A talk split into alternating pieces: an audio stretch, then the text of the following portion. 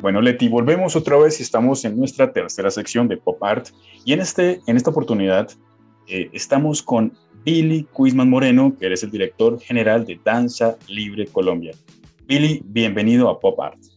Muchas gracias por la invitación y pues muy contento de poder compartir con todos ustedes pues todo lo que nosotros hacemos desde acá, desde Colombia.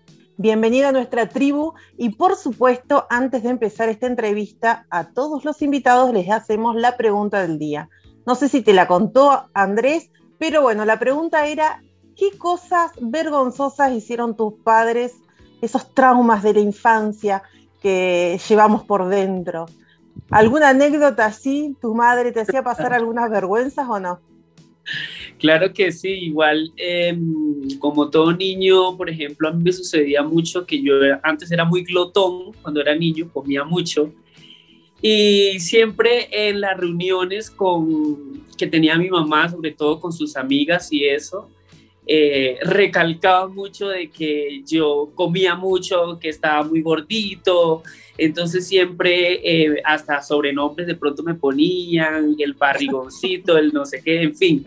Entonces siempre, siempre fue como una, una vergüenza que pasé siempre porque eh, pues la mayoría de las amigas de mi mamá me conocían como el glotoncito. Y resulta que el glotoncito creció y se convirtió en bailarín, entonces ahora estaba luchando, después era por, por no subir de peso precisamente porque la actividad de, de la danza pues genera de que el cuerpo pues esté preparado para, para todo tipo de espectáculo y hay una rutina física, pero cuando niño era muy glotón y por lo tanto siempre, siempre pasé esa vergüenza porque mi mamá me ponía siempre como de burla entre las amigas porque yo me quería comer todo. ¿Por qué hacemos esto las madres? ¿Por qué hacemos Eso es muy, eso es muy peculiar y muy normal en el tema de, las madres. Pero bueno, ahora sí, centrémonos, Billy, eh, en el contexto. Antes de centrarnos, obviamente, en la academia y cómo ha surgido durante estos años, ¿en qué momento Billy decidió ser bailarín? ¿Qué punto de tu vida dijiste, quiero ser bailarín, quiero enfocarme hacia este estilo? Y después viene el tema de la academia. Bueno, eh, sí, claro. Eh, yo creo que esto es, esto es una vocación. De mi parte realmente fue desde muy niño el interés por, eh, por pertenecer a grupos y compañías de baile.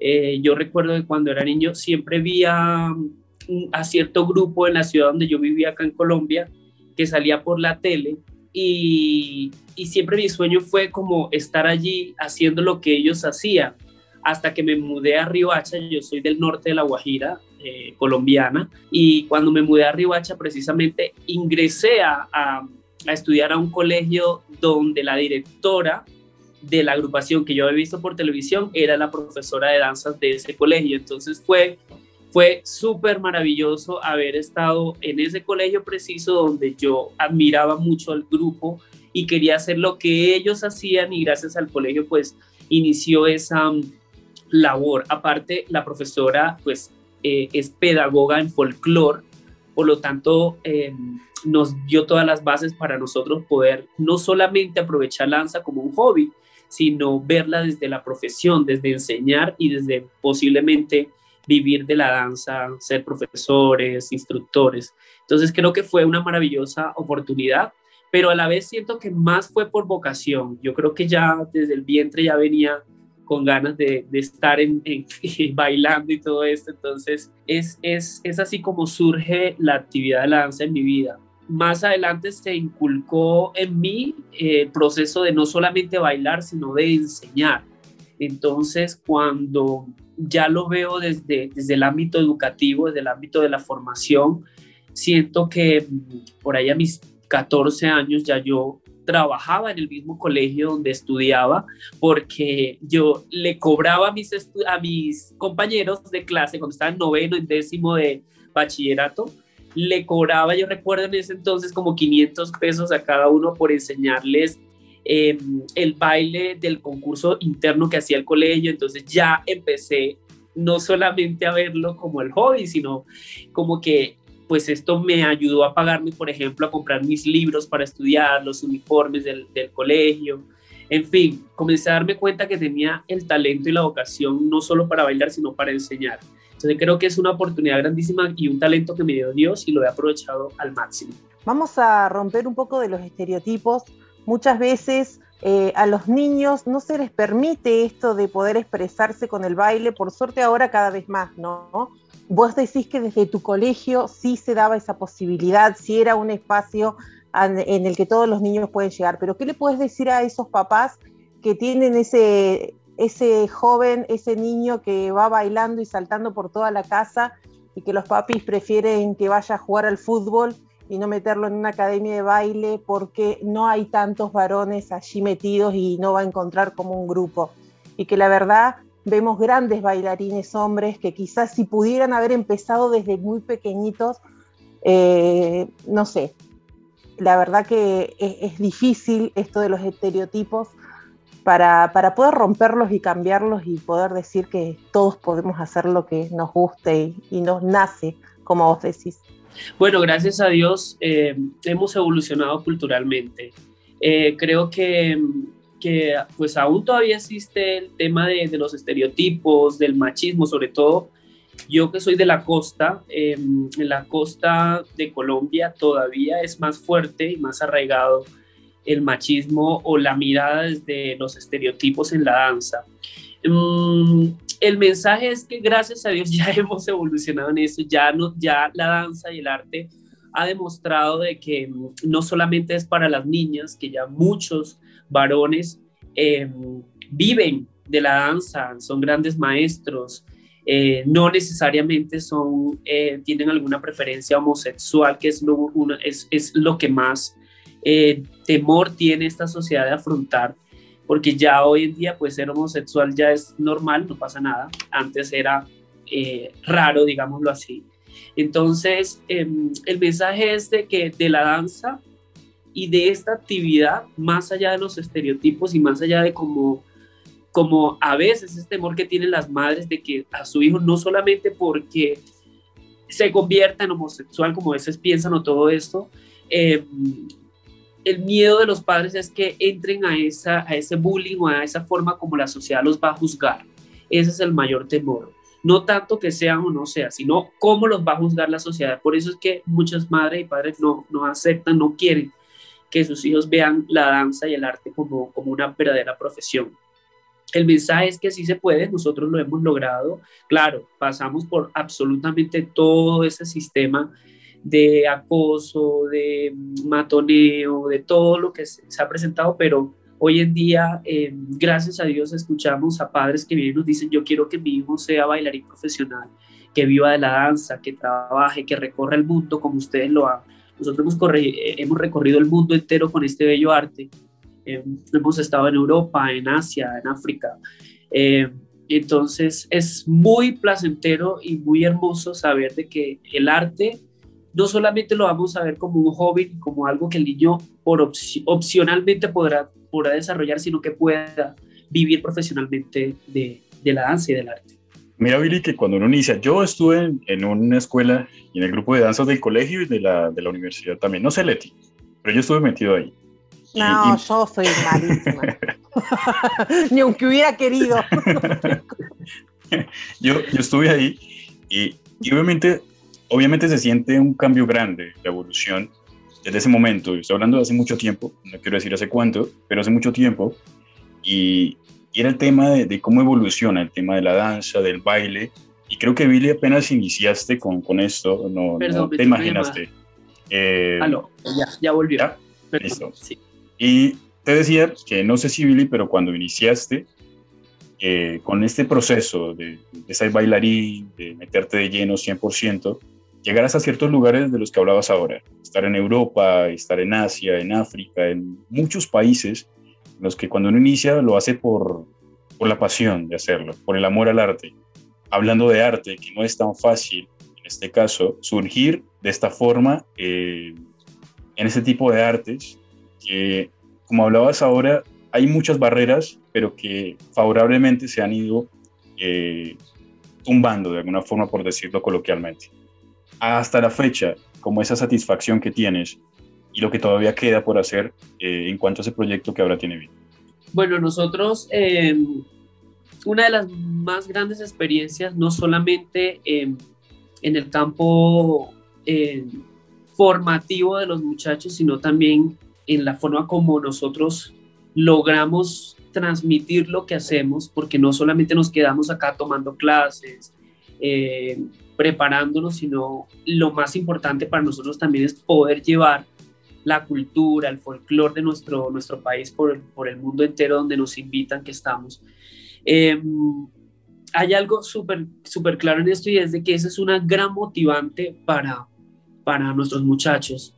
Nosotros em, el año antes pasado, eh, la última gira que hicimos fue por Reino Unido y nunca nuestros muchachos pensaron que, que estar en esta gran compañía y tener toda esta preparación y toda esta formación a través de nuestro programa pudieran tener la oportunidad de conocer, no sé, el Palacio de Buckingham en Inglaterra, eh, eh, y todo eso lo que nuestra cultura está acostumbrado a ver por la televisión, decían ellos, nunca pensaron eh, poder estar en Escocia, por ejemplo. Entonces, eh, hay algo súper claro para nosotros que es que todos los años el complemento de esa formación son nuestras giras internacionales y poder llevarle al mundo entero lo que hacemos. Para el próximo año tenemos pensado una gira por Estados Unidos y, y parte de Europa, en Italia y Francia, eh, donde precisamente hemos sido invitados y vamos, pues, de acuerdo a cómo esté la pandemia también y cómo evolucione todo ese tema, pero son uno de los grandes proyectos que tiene la compañía, aparte de, todos los proyectos de, de, circulación y formación que se desarrollan acá en Colombia, con entidades como el Ministerio de Cultura, festivales eh, de la red CIOF, que es la red eh, internacional de festivales folclóricos. Entonces, gran parte esos son como los proyectos que más motivan a nuestros muchachos a participar y que, y que también la formación tiene mucho que ver porque ellos saben que si no se preparan como deben ser, no van a poder estar en esas giras. Entonces tienen todo un proceso que los ayuda a alcanzar esas metas para poder estar allí. Es como la universidad. Tienen que estar en décimo semestre para que puedan comenzar a volar y comenzar a, a explorar todo lo que se puede explorar por el mundo. Entonces, así es que trabajamos y ese es uno de los proyectos más importantes que tenemos para, para este año y para el otro año. Billy, contanos un poquito eh, quiénes conforman este espacio, cuánta gente lo conforma, cómo los se dividen, cómo ensayan, contanos un poquito. Claro, nuestra compañía eh, tiene tres áreas importantísimas acá en, en la organización general eh, en, la administrativa, pues contamos, como somos una industria cultural, contamos con pues todas las personas encargadas de la parte administrativa, contable, financiera, eh, un personal encargado como de todo el marketing digital, la forma como, como la compañía se, se maneja a nivel administrativo y, y ahorita pues con el tema de las redes, pues toda la gente de marketing, comunicaciones y marketing digital. A nivel de formación tenemos nuestros elencos, la compañía cuenta con cinco, con tres elencos. El elenco infantil, eh, tenemos niños de 3 hasta 12 años eh, en nuestra compañía infantil, en nuestra compañía de adultos, que son adultos y adultos mayores, eh, que son como los, los, casi siempre son los padres de familia de los mismos chicos que pertenecen a la compañía infantil o las personas que de pronto no, no ven la danza como profesionalmente, sino que la quieren como un hobby, aprender a bailar, tomar acondicionamiento físico, rumba latina. Entonces, esa es nuestra compañía de adultos. Y luego tenemos el, el, programa de formación en danza y proyección escénica, que es el programa para los jóvenes y adultos que desean pertenecer o mirar la danza desde lo profesional. Ese programa tiene cinco niveles. ¿sí? El nivel 1, 2, 3, 4 y 5, cada nivel, en la medida en que van, eh, que ingresan a la compañía los jóvenes, eh, tienen que asumir un año de cada nivel. Entonces ven el nivel 1, lo ven en un año y así sucesivamente, el 2, el 3, el 4, cuando ya llegan al nivel 5, ya están como en el nivel profesional, que en vez de, de ellos pagar por su formación, ya cuando llegan a nivel 5, ya la compañía los contrata como bailarines profesionales y les paga por, pues, por todo el servicio de espectáculos y, y, todo el trabajo que se hace en la circulación del espectáculo profesional. Igualmente también tenemos una compañía musical, o sea, músicos profesionales que hacen todo el, el staff de músicos para los espectáculos eh, que la compañía presenta a nivel nacional e internacional. Voy con dos preguntas, Billy. Más o menos, sí. Sí, cada grupo más o menos es como de entre 20 y 40 personas. Cada porque, son, porque, porque es bastante y se nota que la academia tiene, tiene un gran proceso. Creo que son 14 años, si no me equivoco, que llevan ustedes o algo así. Así es. Exacto, 14 años de trayectoria. Dos preguntas que me surgen. Una, eh, el tema de hacia dónde eh, se inscriben o qué es lo que buscan las personas que quieren tomar, por ejemplo, clases particulares porque lo toman como hobby hacia dónde, qué quieren aprender, salsa, merengue, no sé, bachata, tango, cuál es el, el, mayor auge que tienen ustedes ahí. Y la otra, eh, por ejemplo, si un chico que termina los cinco años ya es profesional, eh, que puede seguir vinculado con ustedes, pero también tiene oportunidad, por ejemplo, de que él elija y salga hacia otra parte, recomendaciones, cosas así. ¿Ha sucedido ese tipo de cosas? Sí, claro que sí. Bueno, eh, uno de los, de los cursos más apetecidos por, y que ofrece nuestro programa son los cursos de, sal, de rumba latina, eh, ritmos urbanos, por ejemplo, ahorita ha salido mucha evolución y muchas tendencias del, del género urbano. Ya no solamente la gente hace el hip hop, el breakdance, sino que ahorita hay todas las tendencias, el kazaki, el twerking, en fin, todo, esto que ha llegado ha sido una locura, entonces, pero, sobre todo viéndolo desde el, ámbito de la formación, eh, nosotros lo enfocamos mucho en, conocer la técnica estrictamente como, debe ser, no desviándose mucho porque hay muchas tendencias que han salido, entonces estos son como los, lo que más la gente le, le cuando, cuando quiere por hobby, sobre todo también el entrenamiento físico a través del baile porque mucha gente no, no le gusta ir al gimnasio, ¿sí? Hacer, a, entrenar, hacer pues toda su preparación fitness, sino que eh, prefiere como venir y divertirse con nosotros, aprender a bailar y a la vez hacer como todo el entrenamiento fitness a través del, del baile. Digamos que estos son como los más requeridos. A eso los llamamos em, cursos libres. O sea, aparte de lo que le conté, existen estos cursos libres que es la gente que no quiere como de pronto ser el gran profesional del baile, sino que quiere específicamente aprender a bailar salsa, entonces se matricula y pues de acuerdo al grupo de, personas que se matriculen en ese mismo en ese mismo curso, pues vamos abriendo esporádicamente. Eh, la otra pregunta era sobre, perdóname, sobre sobre los chicos que ya obviamente tienen un buen tiempo en la ah, academia y quieren como, no sé, salir y hacer otro tipo de cosas con algún grupo, etcétera. Sí, eh, nosotros eh, a nivel profesional, cuando ya los chicos se inscriben, todos firman un acta de compromiso donde están como todos los requerimientos y todo el, el como decir, el, el, el, reglamento interno que maneja la compañía. Somos muy abiertos a, a porque antes sucedía mucho eso de que pues este bailarín baila conmigo y ya no puede bailar con más nadie porque es que yo lo formé y se va conmigo y viaja. Nosotros no pensamos de esa forma, pensamos que a mayor eh, aprovechamiento que tenga el bailarín para formarse y para estar en otros grupos o en otros talleres o con otros maestros, eh, pues si eso va a enriquecer mucho más su formación, nosotros pues igual vamos a aprovechar eso también de este bailarín. Entonces, eh, solamente que llegamos a ciertos acuerdos con ellos, a que las responsabilidades que tengan con nosotros en los horarios o con los proyectos que tengamos con ellos, los cumplan y que no interfiera eso en la organización que tienen también con otros grupos cuando ellos, por ejemplo, pertenecen a otras compañías o se van de gira a otros países. A veces nos piden bailarines para que estén en Dubái, en en otros, en otra, en otros países donde el, el tema del espectáculo de, con bailarines colombianos es muy apetecido. Entonces, digamos que ese proceso y ese acta de compromisos que ellos llenan con nosotros es muy claro y por lo tanto cuando se presentan estas oportunidades, pues si nosotros sabemos que va a enriquecer la formación y la experiencia del bailarín, no nos oponemos. Para nosotros es clave, pero que sea responsable con, con esas, valga la redundancia, con esas responsabilidades que tiene con nosotros y las cumpla perfectamente. Así también los enseñamos a que sean organizados, porque pues yo puedo comprometerme con todo el que yo quiera comprometerme, pero cumplo y asisto y no tengo por qué quedar mal en ningún otro lado. Entonces, es un sentido de responsabilidad que para nosotros es muy importante que ellos tengan. Billy, contale a la gente cómo pueden encontrar esta compañía.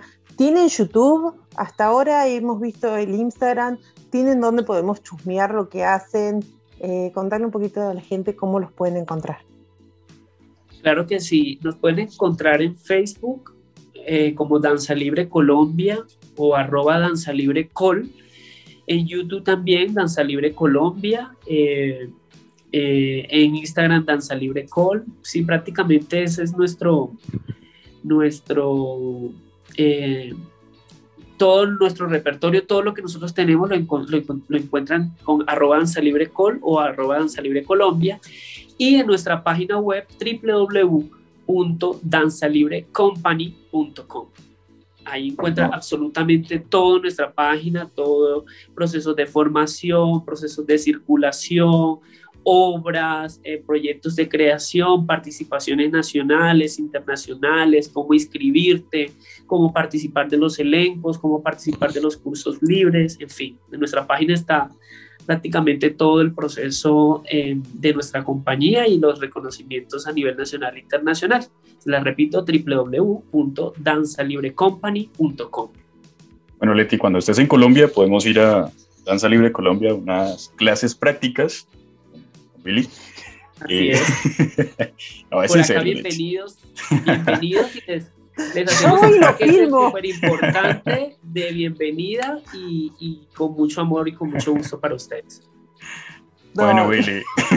no, mira, el tiempo, el tiempo se pasó volando. Quedan muchas preguntas en el aire, eh, pero ya para finalizar y, y, obviamente agradecerte por haber aceptado la invitación de Pop Art eh, y para los diferentes países en los cuales nosotros eh, retransmitimos varias emisoras en Latinoamérica y en Europa. Eh, ustedes están solamente en Bogotá, ¿cierto? Tienen la academia en Bogotá, varios lugares, y hubo algo con todo este tema de la pandemia virtual, clases virtuales o algo así que la gente pudiera haber entrado y conectarse con, con ustedes directamente. Claro que sí. digamos que esta compañía nació en La Guajira, como yo soy de La Guajira, pero ya nos quedamos presencialmente acá en Bogotá, sin embargo, tenemos también dentro del programa de formación una extensión virtual, el cual eh, el año pasado la, la, estuvo en práctica todo el año.